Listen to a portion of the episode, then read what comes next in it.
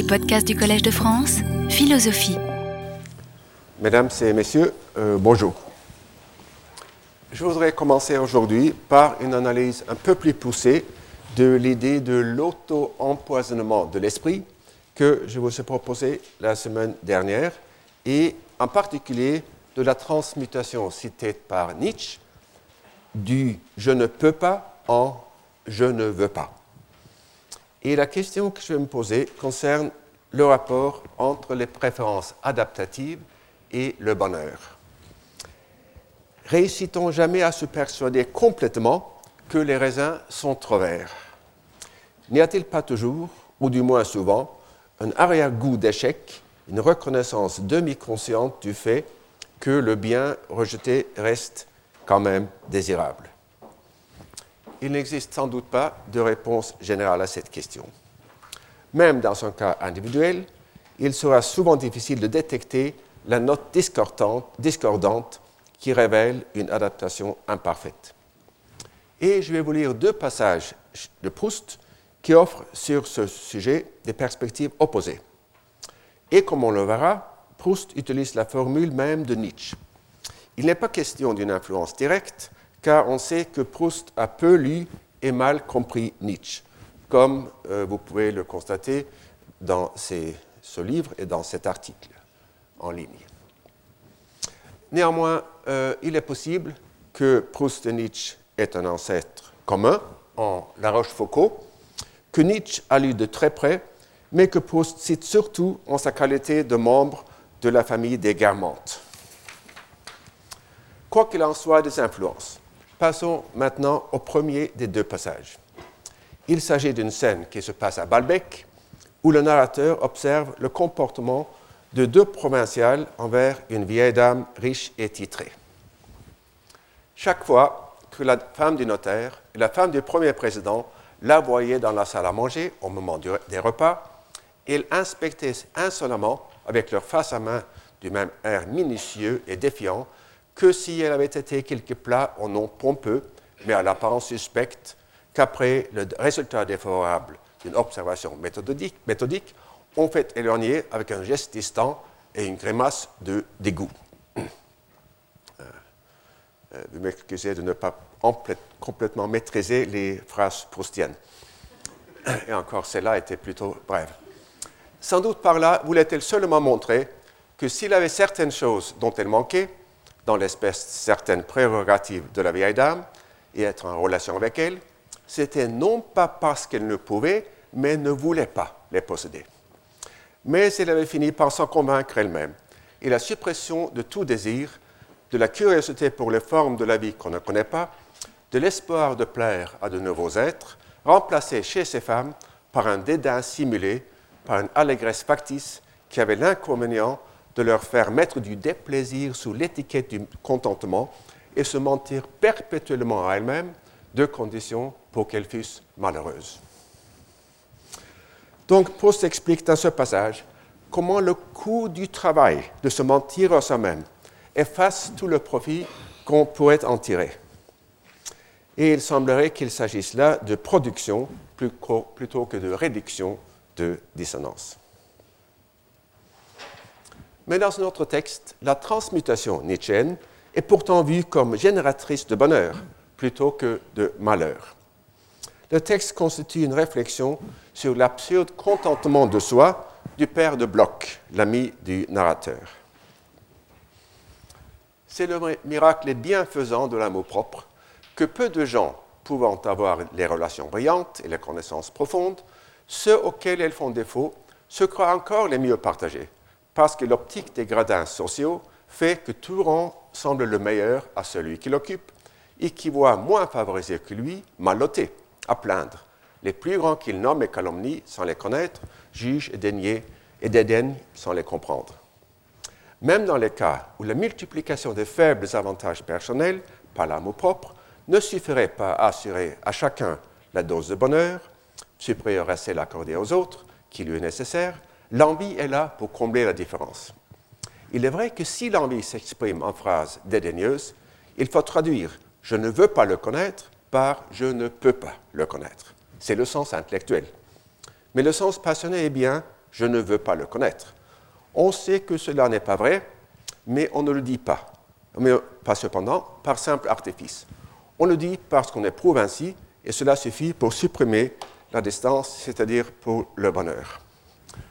Je ne sais pas très bien qui est le on et le on là. Est-ce que c'est le même on Ou est-ce que le. C'est un peu. Ça me laisse un peu perplexe.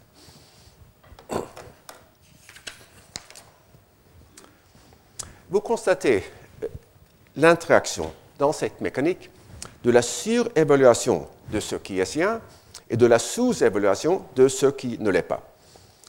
Si la femme du notaire et la femme du premier président n'arrivent pas à la même autosatisfaction, c'est sans doute que la multiplication des faibles avantages personnels par l'amour propre ne se produit pas chez elles. Je voudrais maintenant me pencher sur une ambiguïté dans l'idée de croyance motivée, qui est le sujet principal de cette conférence. Je dis principal car je vais aussi me pencher sur la formation ou la transformation des désirs dans les processus de réduction de dissonance. Comme je l'ai expliqué la semaine dernière, il est plus satisfaisant pour l'esprit de traiter ensemble la formation des croyances et celle des désirs, puisqu'elles procèdent souvent de la même cause.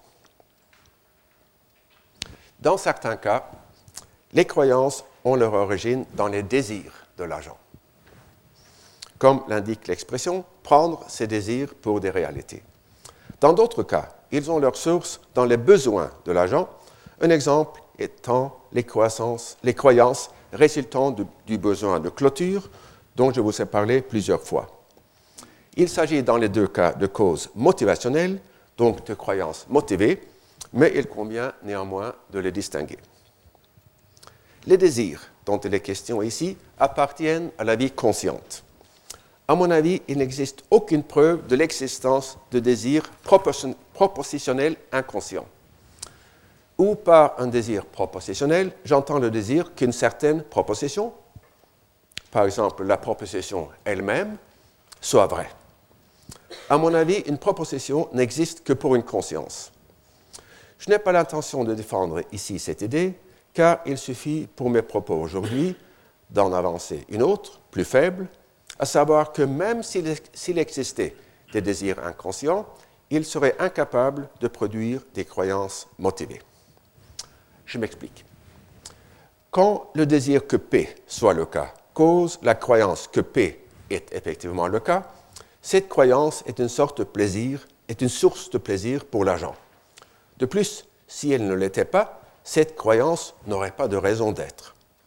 Or, quitte à postuler l'idée bizarre d'un plaisir inconscient, l'agent ne tirait aucun plaisir d'une croyance qui ne correspond pas à un désir conscient.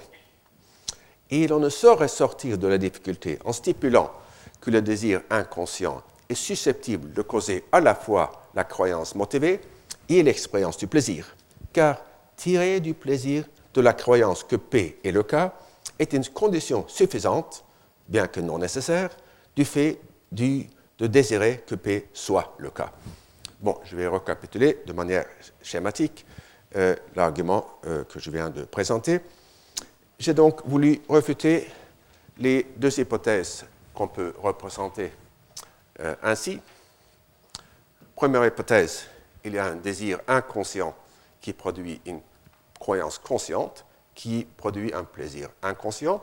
Cette idée, je le dis, me semble bizarre. Deuxième idée, désir inconscient qui produit à la fois une croyance consciente et un plaisir conscient.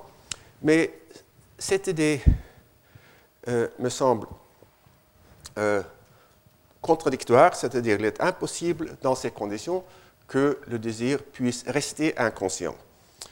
Puisque il me semble qu'on fait, pour faire le raisonnement suivant, être conscient de tirer du plaisir de la croyance que P est vrai implique logiquement qu'on désire que P soit vrai.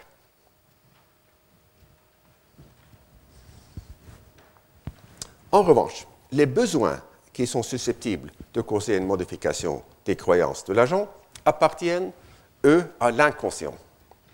bien que nous soyons conscients de notre malaise dans une situation de non-clôture, nous ne sommes conscients ni du fait que c'est cette dernière qui est la cause du malaise, ni du besoin de clôture.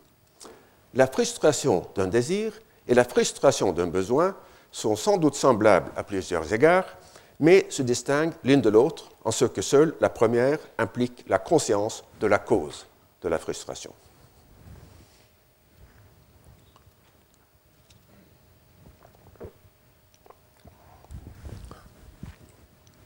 Le besoin de consonance cognitive produit à cet égard une complication conceptuelle.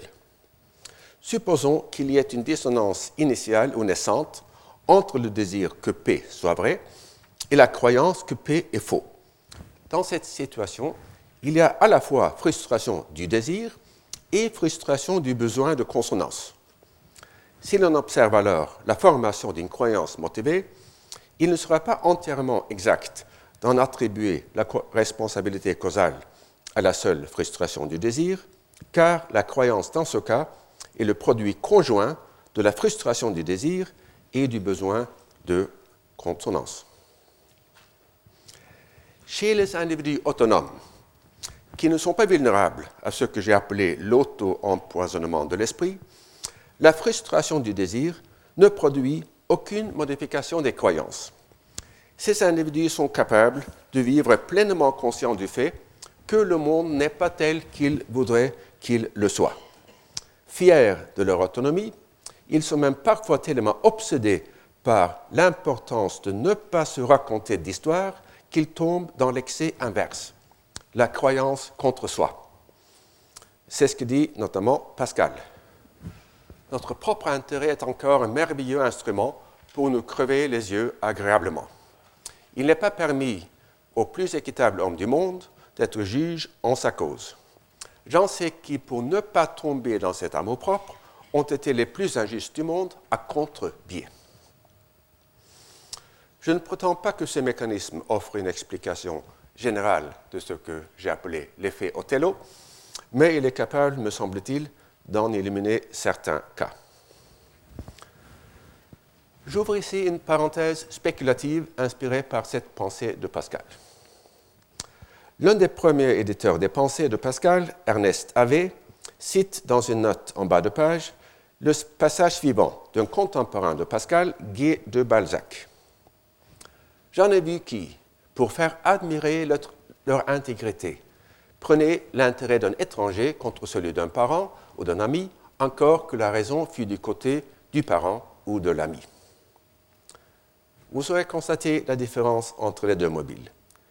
Ne pas tomber dans cet amour propre et faire admirer leur intégrité. Tandis que le premier relève de l'herméneutique du soupçon appliqué à soi-même, le second constitue simplement une forme d'hypocrisie. On peut pourtant se demander si Pascal n'aurait pas pu également dire que le contre-biais est une stratégie inconsciente bien sûr, pour se faire admirer par soi-même. Et c'est ce que suggère la maxime célèbre de Pierre Nicole, on peut désirer par amour propre d'être délivré d'amour propre. Dans cette perspective, croire contre soi serait une expression de l'amour propre plutôt que du besoin d'autonomie. Et de manière plus radicale encore, ce besoin d'autonomie lui-même ne serait qu'une forme de l'amour-propre. Je laisse cette question ouverte pour me pencher maintenant sur le besoin de clôture. Celui-ci est assez différent du besoin de consonance, car la seule frustration qu'il subit est par le fait de ne pas avoir d'opinion. Je vous rappelle quelques expressions que j'ai citées dans les conférences précédentes euh, relatives euh,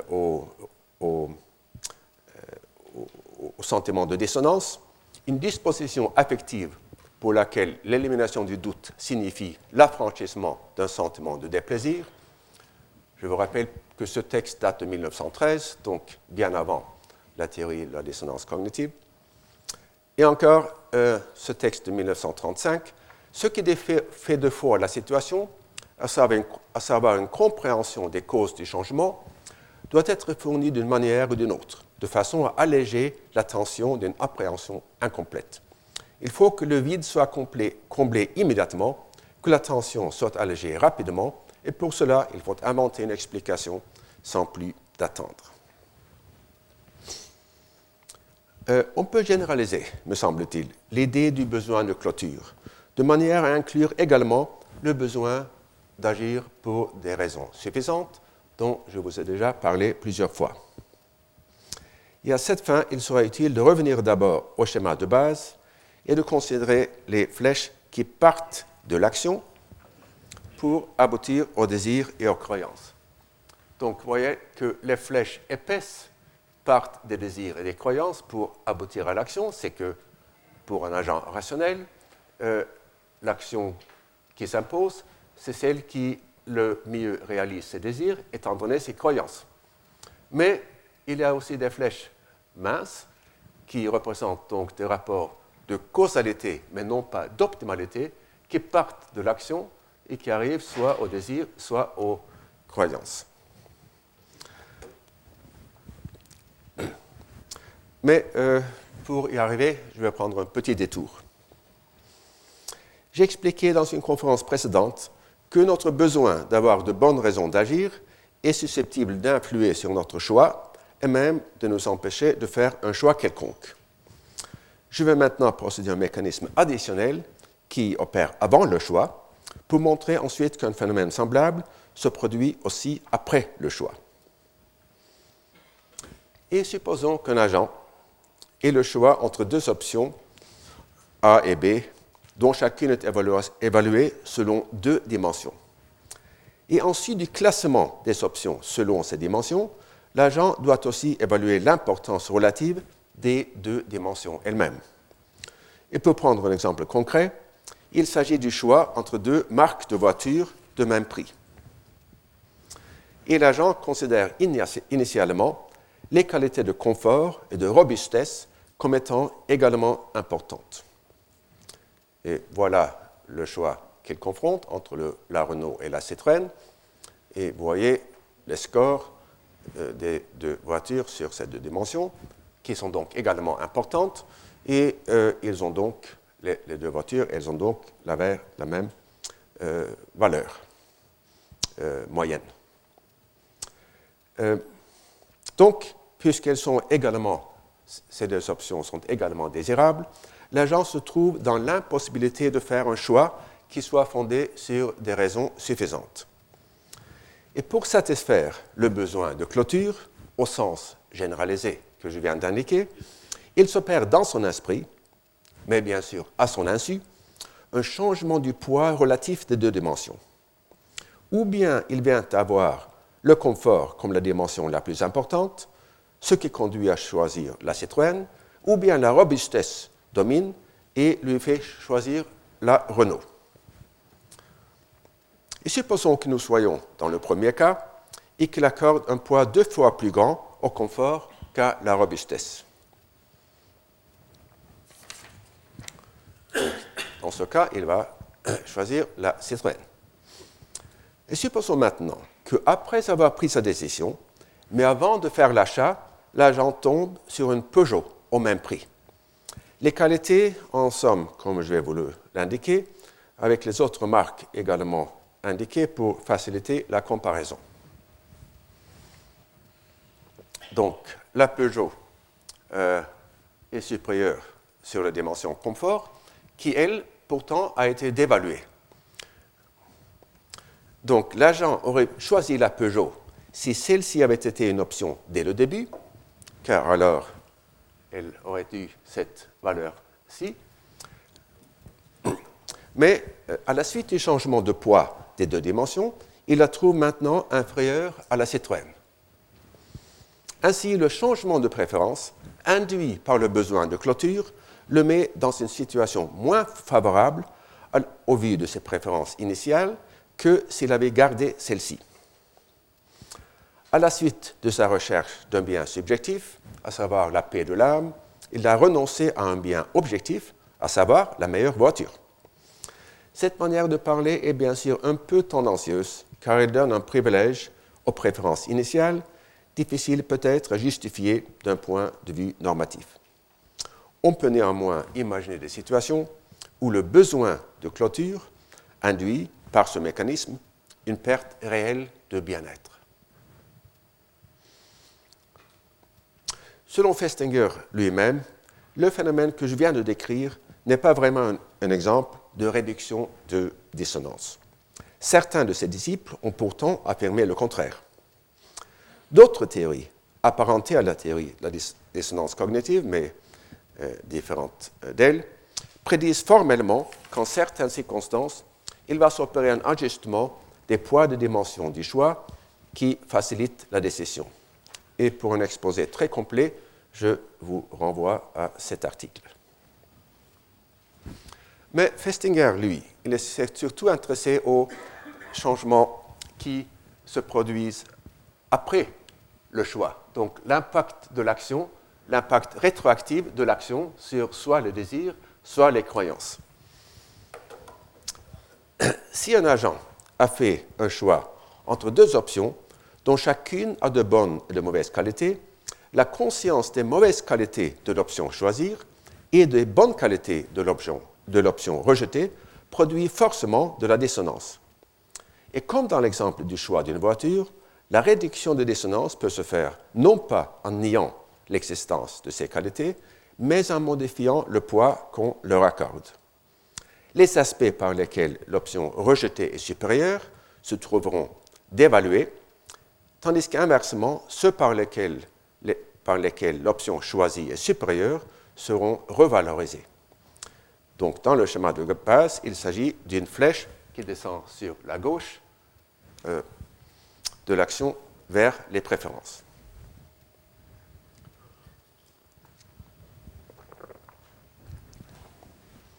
La dissonance cognitive qui se produit à la suite d'un choix qu'on a fait peut aussi se réduire par un chemin différent.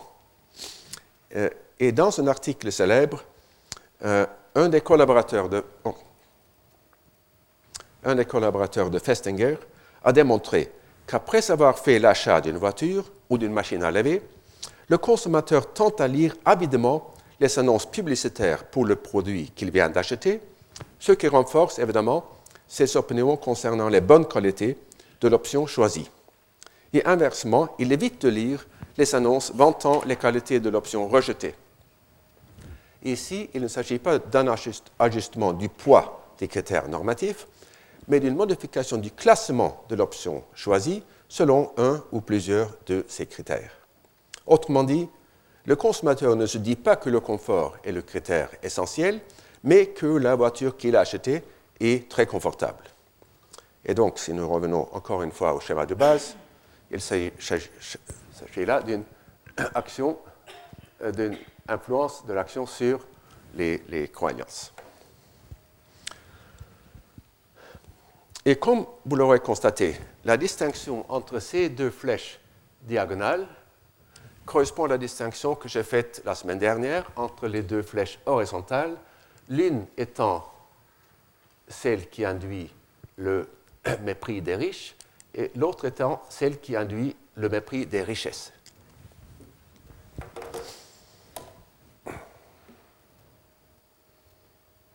Dans l'un de ses travaux les plus célèbres, Festinger et l'un de ses collaborateurs se sont posé la question suivante. Comment l'opinion privée d'un individu est-elle affectée si on le force à dire ou à faire quelque chose contraire à cette opinion?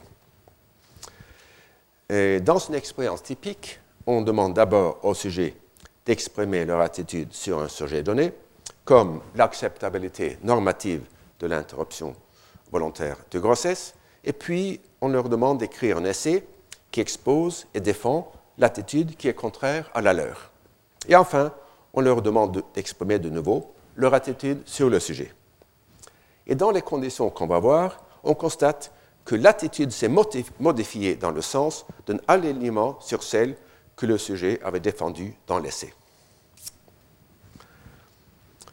On pourrait penser que la révision de l'attitude du sujet s'explique simplement par la contradiction entre l'attitude privée et l'attitude exprimée en public. Et si c'était vrai, ce serait une bonne nouvelle pour les dictateurs, puisqu'ils n'auraient qu'à demander à leur sujet d'exprimer en public leur support pour le régime. Nous savons bien sûr que ces régimes forcent souvent leurs sujets à subir des rituels absurdes et humiliants de ce genre. Mais il me semble pourtant peu probable que leur but soit d'induire un changement de cœur dans les sujets, et peu probable également qu'un tel effet se produise. Dans les pays communistes du moins, le but des rituels était d'humilier les sujets et de saper leur volonté de résistance plutôt que de changer leurs opinions. Et sur ce sujet, je renvoie aux travaux classiques de Kolakowski et de Václav Havel.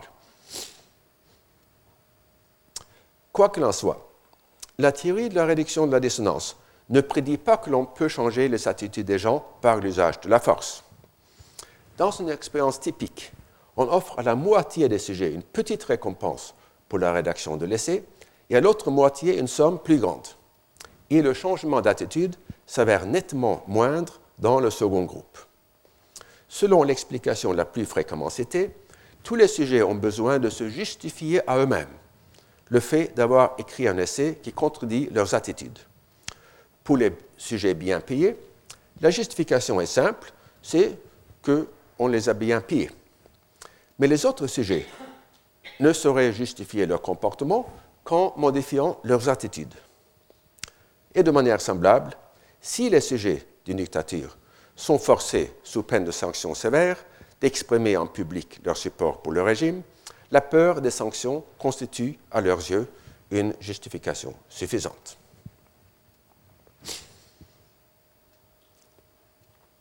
Dans ce cas, on constate donc que le besoin de consonance cognitive prend la forme du besoin d'avoir de bonnes raisons d'agir.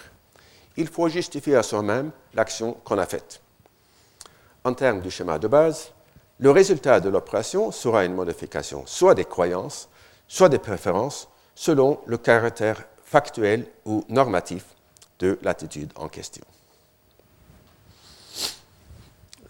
Et je vais maintenant changer de registre.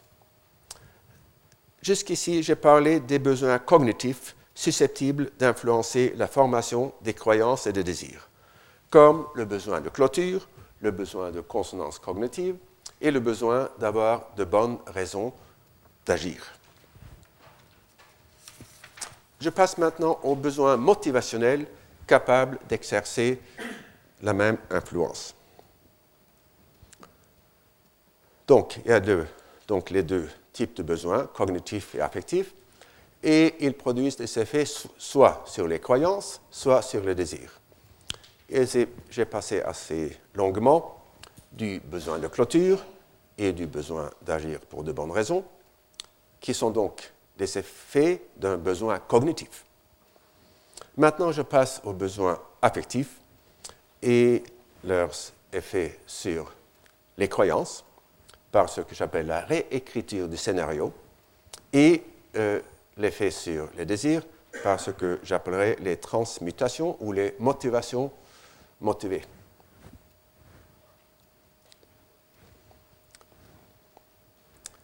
Euh, bon, je, constate qu'il y a des, gens qui prennent note. Euh, vous êtes les bienvenus, mais je vous signale aussi, vous rappelle aussi que toutes les projections se trouvent sur le site web du collège sous le nom de ma chère.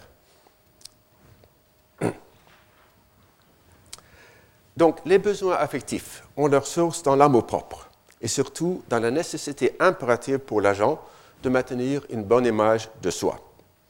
Je laisserai de côté l'autre aspect de l'amour propre, le souci de l'image que se font de lui les autres, parce que ce second aspect est strictement secondaire et subordonné au souci de l'image de soi, en ce sens qu'en cas de conflit, c'est toujours ce dernier qui l'emporte.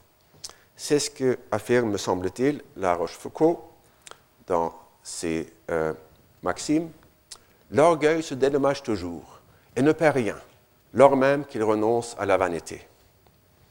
Ou euh, encore, dans la maxime peut-être la plus éloquente, mais supprimée, il ne faut donc pas s'étonner si l'amour-propre se joint quelquefois à la plus rude austérité et s'il entre si hardiment en société avec elle pour se détruire, parce que, dans le même temps qu'il se, ruine en un endroit, il se rétablit en un autre quand on pense qu'il quitte son plaisir, il ne fait que le suspendre ou le changer. Et lors même qu'il est vaincu et qu'on croit en être défait, on le retrouve qui triomphe dans sa propre défaite. Euh, autrement dit, je pense, l'acte de renoncer à l'applaudissement du public extérieur, renoncer à la vanité, s'explique par l'applaudissement que cet acte même reçoit du public intérieur. Donc, on est toujours gagnant.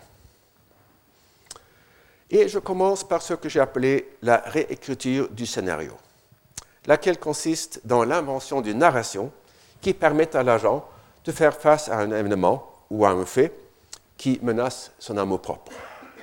Ainsi, pour éliminer le sentiment d'infériorité produit par le plus grand succès d'un autre, l'agent peut se raconter une histoire selon laquelle ce dernier ne doit sa réussite qu'à une conduite illégale ou immorale il a peut-être même obtenu à ses dépens.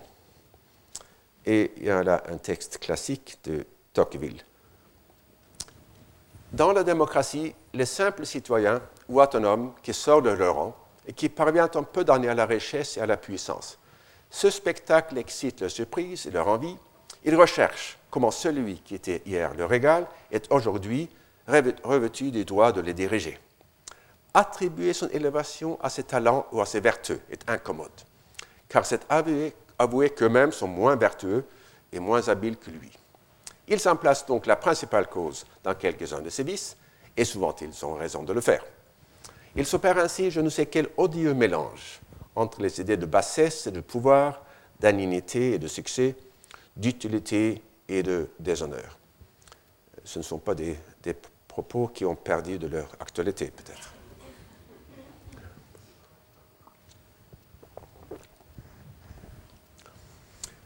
Euh, comme je l'ai indiqué brièvement dans un cours précédent, ce mécanisme est également responsable de certaines formes d'antisémitisme.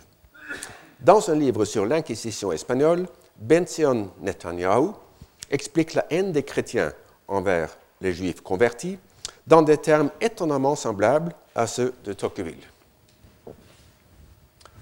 Le succès phénoménal des conversos, les convertis juifs, dans tous les domaines laissait perplexes les chrétiens de longue date tout autant qu'il les remplissait de désarroi.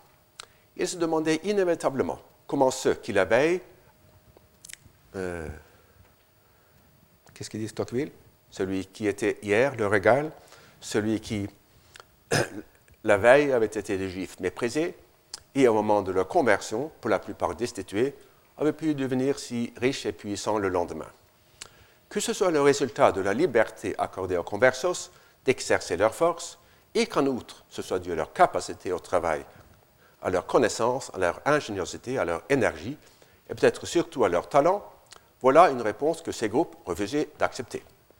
L'accepter aurait été attribué leurs conditions inférieures à l'absence des qualités requises pour le succès, admettre la supériorité des conversos et pire encore leur propre infériorité, une admission que le respect d'eux-mêmes ne permettait pas. Ils ont encore cherché une autre explication capable de guérir leur fierté blessée et restaurer leur confiance ébranlée en eux-mêmes. Cette explication leur a été proposée par les racistes, dont les théories expliquaient que les réussites des conversos n'étaient dues à aucune vertu, mais aux vices et aux défauts qu'ils possédaient en abondance, et avant tout à leur fausseté et dissimulation qui leur ont permis d'obtenir par la fraude ce qu'un homme, ce qu'un honnête homme ne serait jamais réalisé par des moyens équitable. Et on trouve, semble-t-il, le même mécanisme aux origines de l'antisémitisme nazi. Et je vous signale notamment les travaux suivants, surtout le premier, qui explique dans euh, grand détail l'origine de l'antisémitisme nazi dans ce mécanisme. Et pour confirmer le caractère universel de ce mécanisme, et pour introduire maintenant l'idée de la transmutation, je citerai un troisième texte sur Sénèque. Vers l'année 58, Sénèque est sinon tout puissant, du moins l'homme public et privé, le plus célèbre de son temps.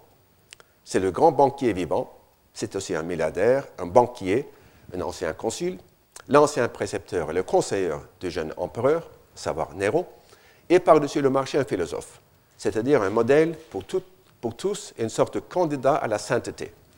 Peut-on être tout cela à la fois? Être philosophe, milliardaire et le favori du jour. D'aucuns ironisaient, d'autres plus nombreux encore étaient jaloux. Le petit monde des aristocrates, moins d'un millier de familles sur une Rome d'un demi-million d'habitants, était encore plus porté à l'envie que les autres mondes, car c'était aussi un monde lettré, qui sécrétait aisément des idées. Il se donne donc facilement l'idée que sa jalousie pour l'homme à succès était en réalité un zèle pieux et louable contre une réputation surfaite et un exemple détestable. Il s'agit dans ce texte donc de la transmutation de l'envie en une juste indignation, ou comme le dit Venn, en un zèle pieux et louable. C'est que rien n'est moins louable et moins loué que l'envie. Et là, il me semble qu'il y a un point général euh, euh, important à faire. C'est qu'il existe en toute société une hiérarchie normative des motivations. Pour prendre un exemple, il me semble qu'on peut affirmer qu'il existait en Grèce ancienne la hiérarchie suivante des motivations. Venait d'abord le patriotisme ou la défense de la cité, ensuite la vengeance pour un affront personnel, puis l'intérêt matériel, puis le désir sexuel, puis l'ivresse, avec en bas de l'échelle l'envie et l'ubris, au sens de l'insolence ou de l'humiliation délibérée d'autrui. Et même si l'échelle des motivations varie d'une société à une autre, l'envie, autant que, je sache, se trouve toujours située au bas de la hiérarchie. Et en voilà euh, quelques textes qui affirment en effet euh, cela. La Rochefoucauld, on fait souvent vanité des passions, même les plus criminelles. Mais l'envie est une passion timide et honteuse que l'on n'ose jamais avouer c'est La Rochefoucauld, et pour ma part, j'ajouterais et que l'on n'ose jamais s'avouer. Et plutôt Plutarque, ensuite Plutarque, l'envie est un sentiment que l'on n'avoue point. Si l'on en est excusé, on met en avant mille prétextes, soit la colère, soit la crainte, soit la haine. On déguise l'envie sous le nom de la première passion venue. Et là encore, j'ajouterai, et on se la déguise à soi-même. La hiérarchie normative des motivations induit donc un besoin affectif d'agir pour des motivations qui occupent une place élevée dans cette hiérarchie.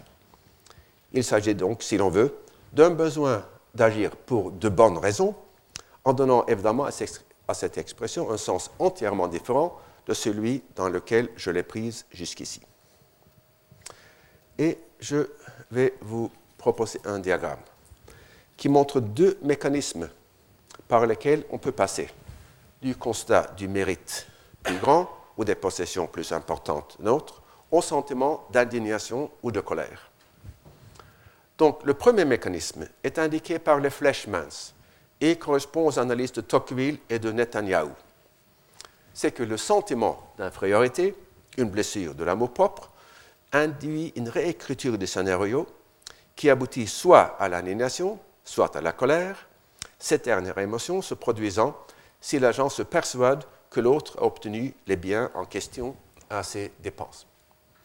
Comme je l'expliquais dans mon cours de l'année dernière, je vois la colère comme une émotion euh, euh, diadique qui n'implique que deux parties, et l'indignation comme une émotion triadique où un agent A s'indigne de, ce que B a fait euh, du tort à C. Euh, et le deuxième mécanisme indiqué par les flèches euh, épaisses euh, correspond à l'analyse de Venn. Comme il observe, le monde des jaloux se donne l'idée que leur jalousie est en réalité un zèle louable. Et dans les deux cas, il s'agit évidemment de ce que appelé l'auto-empoisonnement de l'esprit. Et même si l'antisémitisme en est peut-être l'exemple le plus frappant, les observations de Tocqueville et de Venn prouvent qu'il s'agit d'un phénomène plus général. Et on peut noter que la transmutation ainsi définie se distingue de la transvaluation nietzschéenne. Dans cette dernière, la valeur même de réussite ou de succès mondain est dénigrée en faveur de l'ascèse et de l'humilité. Mais la transmutation, par contre, conduit au dénigrement de ceux qui réussissent et non pas de la réussite. Euh, tout cela, bien sûr, est une reconstruction. La causalité représentée par la flèche n'est qu'un postulat pour rendre intelligibles les phénomènes observés. Puisqu'il s'agit de mécanismes inconscients, dont le fonctionnement reste inaccessible à la recherche, je ne pense pas que l'on puisse, pour l'instant, faire mieux. Et la même remarque s'applique d'ailleurs à la réduction de la dissonance cognitive et aux autres phénomènes que j'ai survolés aujourd'hui.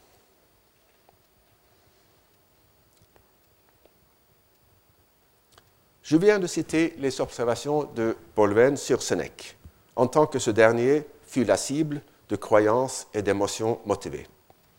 Et Sénèque a lui-même donné des analyses profondes de ces mécanismes. Et je vais notamment citer trois propositions qu'il avance dans son traité de la colère.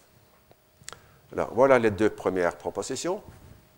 La raison accorde à chaque partie le lieu, le temps convenable, elle-même, elle s'impose des délais pour avoir toute l'attitude dans la discussion de la vérité. La colère fait tout en courant. Et deuxième proposition, quand la raison cherche à décider ce qui est juste, elle, la colère, au contraire, veut qu'on trouve juste ce qu'il a décidé. Donc, dans ce passage, on trouve deux propositions importantes.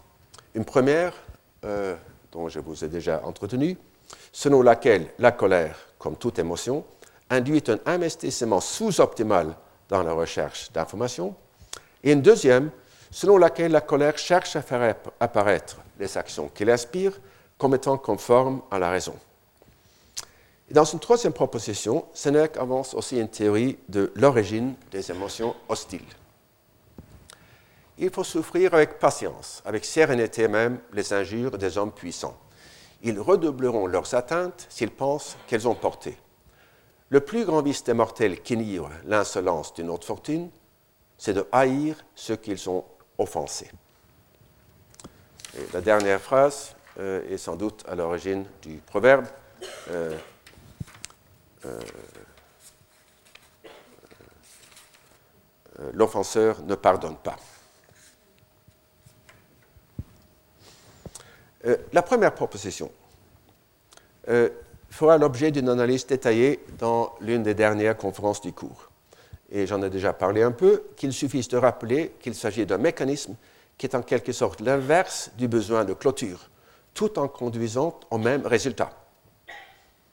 Pour un agent passionné qui a besoin d'agir, se retenir crée une tension intolérable. Il passe donc directement à l'action sans prendre le temps de recueillir les informations qui seraient nécessaires à la formation d'une opinion bien fondée.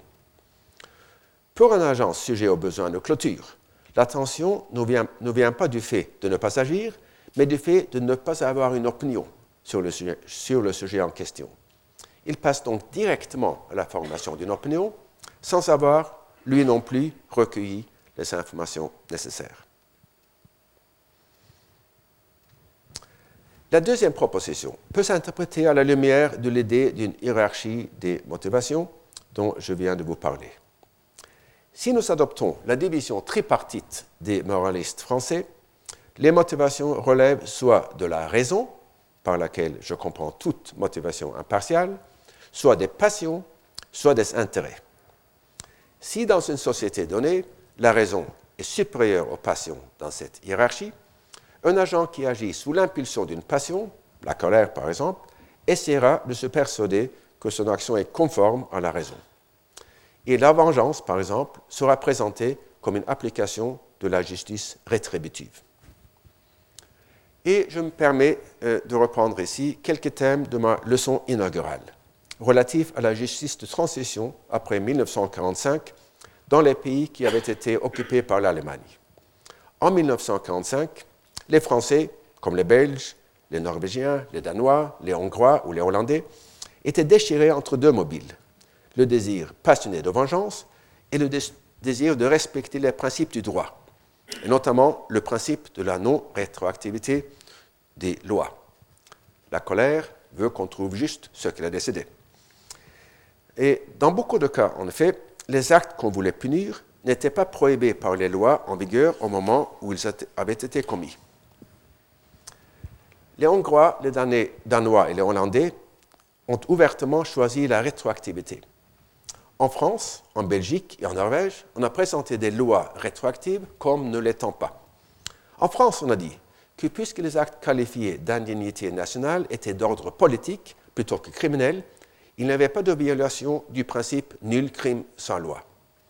Mais ce n'était qu'un jeu de mots, puisque la dégradation nationale dont furent punis ces actes était une violation flagrante du principe, tout aussi important, de nulle peine sans loi. Si l'on veut chercher une preuve, une preuve plus directe de l'importance des passions dans la justice de transition, on peut se référer à l'évolution de la sévérité des sentences dans le temps. Dans la quasi-totalité des pays occupés, la France étant à cet égard une exception, le même type de collaboration avec les Allemands, comme par exemple le fait d'avoir servi dans la branche militaire de la SS, a été jugé plus sévèrement en 1945, souvent puni par la mort, que deux ou trois années plus tard, souvent puni par cinq années de prison, dont deux, deux étaient servis. Et ce déclin s'explique facilement par l'hypothèse que les juges et les jurés ont été sous l'influence de leurs émotions, dont on sait qu'ils tendent à avoir une demi-vie brève, tandis que la justice, elle, est censée être intemporelle. Et je vous renvoie sur ce point à mon livre sur la justice de transition, apparu il y a quatre ans. De même, les préjugés ethniques et raciaux cherchent souvent la couverture de la raison, notamment chez les individus qui ont des scrupules à l'égard de leurs propres préjugés. Et dans une étude importante, euh, ces auteurs euh, examinent le rapport entre trois composantes dans les idées des individus blancs concernant la discrimination positive en faveur des Noirs aux États-Unis. En premier lieu, il y a une attitude émotionnelle, susceptible d'être négative ou positive. En deuxième lieu, il y a l'attribution d'une cause pour expliquer la situation défavorable de la population noire, que ce soit des circonstances externes hors du contrôle de celle-ci ou des éléments subjectifs comme l'absence d'effort. Et en troisième lieu, il y a l'attitude positive ou négative envers la politique de la discrimination positive. Et par le moyen d'analyse statistique très poussée, les auteurs examinent la conception traditionnelle du rapport entre ces trois éléments pour la rejeter en faveur d'une conception qui correspond mieux à la maxime avancée par Sénèque. Selon la conception traditionnelle, L'attitude envers la discrimination positive pourrait s'expliquer soit par l'attitude émotionnelle, soit par la possession sur la question de savoir si les Noirs sont responsables ou non de leur situation.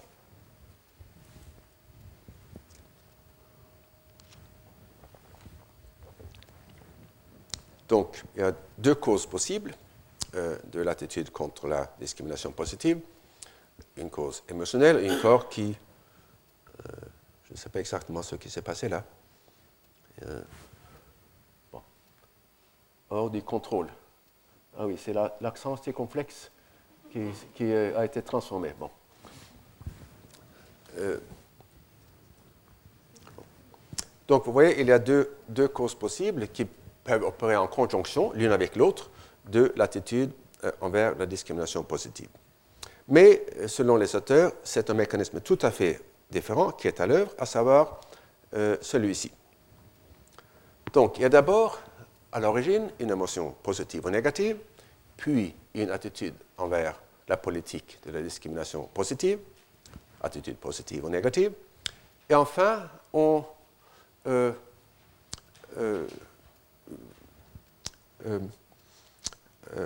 on passe de cette euh, attitude en faveur ou contre la discrimination positive pour euh, aboutir à euh, une raison qui justifierait l'attitude. Donc ces raisons impartiales n'ont aucune efficacité causale, mais viennent simplement confirmer des préférences politiques dont les racines sont ailleurs. Et j'en viens maintenant à la troisième proposition de Sénèque, celle qui, je vous le dis, qui est à l'origine du proverbe L'offenseur ne pardonne pas. Et on trouve des observations semblables chez Montaigne et chez les moralistes.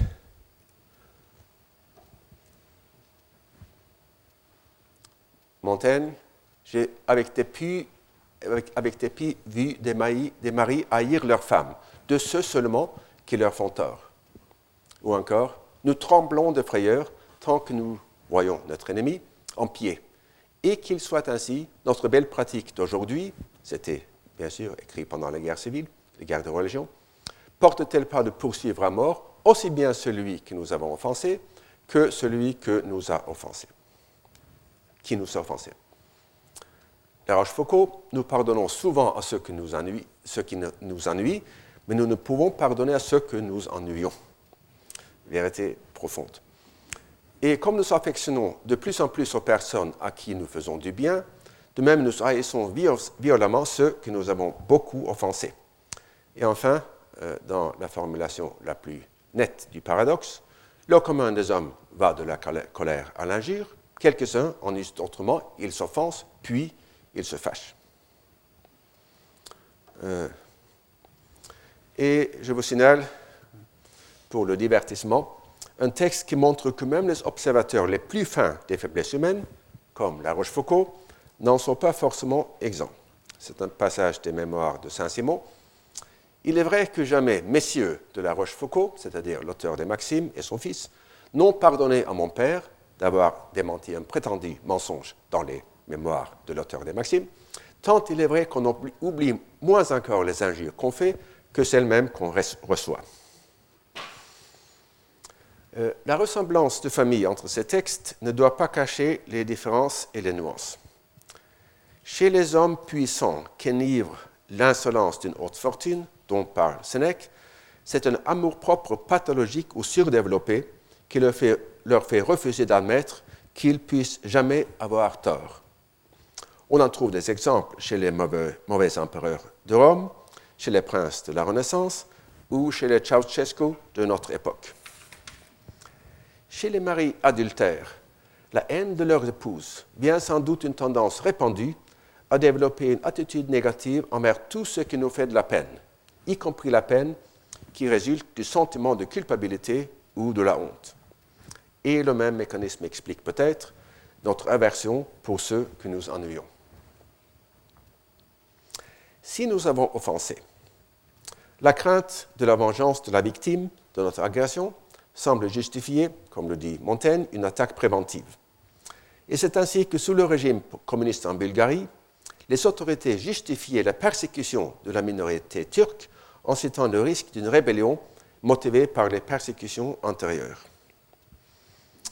Et enfin, je vous signale que l'observation de la Bruyère, selon laquelle nous aimons ceux à qui nous faisons du bien, est également mentionnée dans un livre très important de Fritz Heider, lequel, est, à mon avis, à plusieurs égards plus important que les travaux mieux connus de Festinger.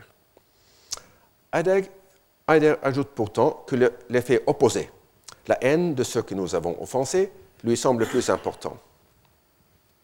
Il mentionne également un fait que confirment les moralistes aussi bien que les anthropologues, à savoir que celui à qui nous faisons un bien ne nous est pas forcément reconnaissant et la pratique de l'humiliation par le don indique aussi que souvent il n'y a pas de raison de se montrer reconnaissant, comme l'observe également la Rochefoucauld.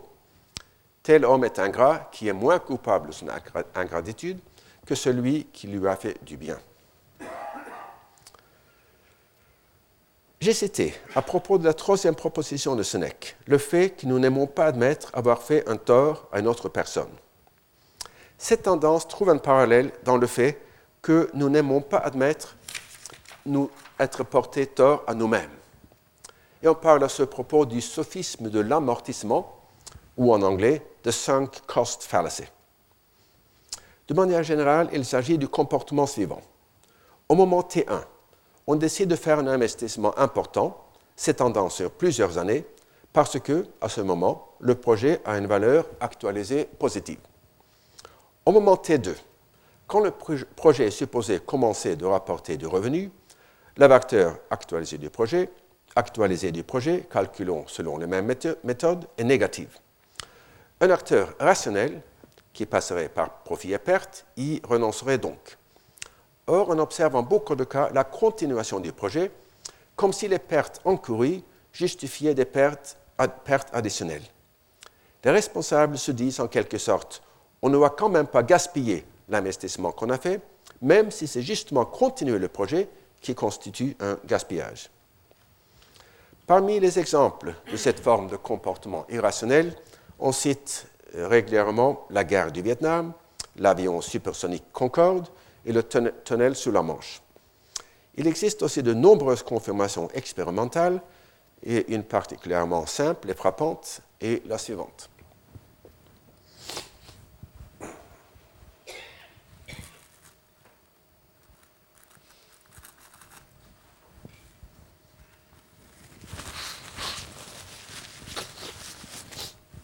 Vous avez acheté à 100 dollars un ticket pour un week-end de ski dans le Michigan. Quelques semaines plus tard, vous achetez un ticket à 50 dollars pour un week-end de ski dans le Wisconsin. Et vous comptez apprécier le week-end dans le Wisconsin plus que celui dans le Michigan. En mettant le ticket pour le Wisconsin dans votre portefeuille, vous constatez que les deux tickets sont pour le même week-end. Il est trop tard pour les revendre et ils ne sont pas remboursables. Vous devez utiliser l'un des tickets et non pas l'autre. Lequel utiliserez-vous? Comme vous le voyez, une moitié des sujets disent qu'ils utiliseraient euh, le ticket euh, dont ils espèrent tirer le moins de plaisir. Un acteur rationnel regarde seulement le futur, puisque le passé n'a strictement aucune pertinence. Il choisirait donc d'aller dans le Wisconsin, puisqu'il anticipe en tirer un plaisir plus grand. Le choix du Michigan s'explique seulement par l'hypothèse que les sujets cherchent à minimiser le gaspillage plutôt qu'à maximiser leur utilité. Euh, comment expliquer ce phénomène? On verra dans une conférence ultérieure que les psychologues ont essayé de l'expliquer par la théorie des perspectives, prospect theory.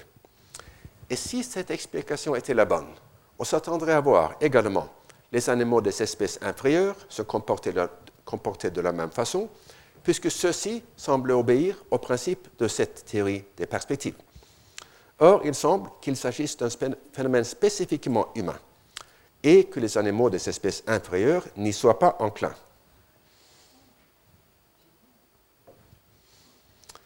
Euh, et à mon avis, cette différence pourrait s'expliquer, c'est une spéculation, par le, fait que, pour autant que nous le sachions, les animaux autres que l'homme n'ont pas d'amour propre. Admettre qu'on a fait une erreur constitue en effet une blessure d'amour propre. Comme le savait La Rochefoucauld, rien ne doit tant diminuer la satisfaction que nous avons de nous-mêmes que de voir que nous désapprouvons dans un temps ce que nous approuvions dans un autre. Et il est donc tout à fait normal d'être prêt à payer un prix pour ne pas avoir à s'avouer ce fait à soi-même.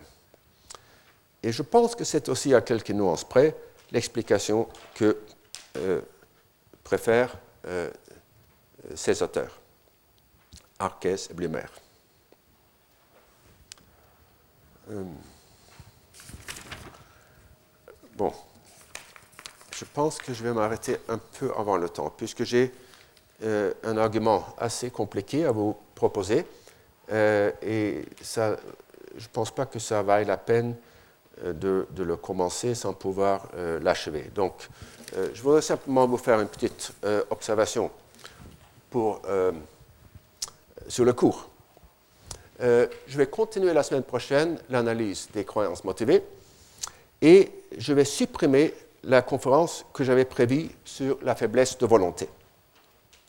D'une part, cette suppression me donne plus de temps pour creuser les questions des croyances motivées, et d'autre part, elle ne nuit pas vraiment à l'intégrité du cours. Dans trois conférences sur la faiblesse de volonté, que j'ai données ici même en 2006 et que j'ai publiées l'année dernière dans un petit livre, Agir contre soi, j'ai essayé de montrer que la faiblesse de volonté, contrairement à ce que pensent la plupart des philosophes, résulte d'un renversement de préférence plutôt qu'une action prise contre ses propres préférences. Les choses sont un peu plus compliquées, mais je crois néanmoins que dans l'analyse de l'irrationalité, la subversion des croyances occupe une place plus importante que la subversion de la volonté. Je vous remercie de votre attention. Retrouvez tous les podcasts du Collège de France sur www.collège-de-france.fr.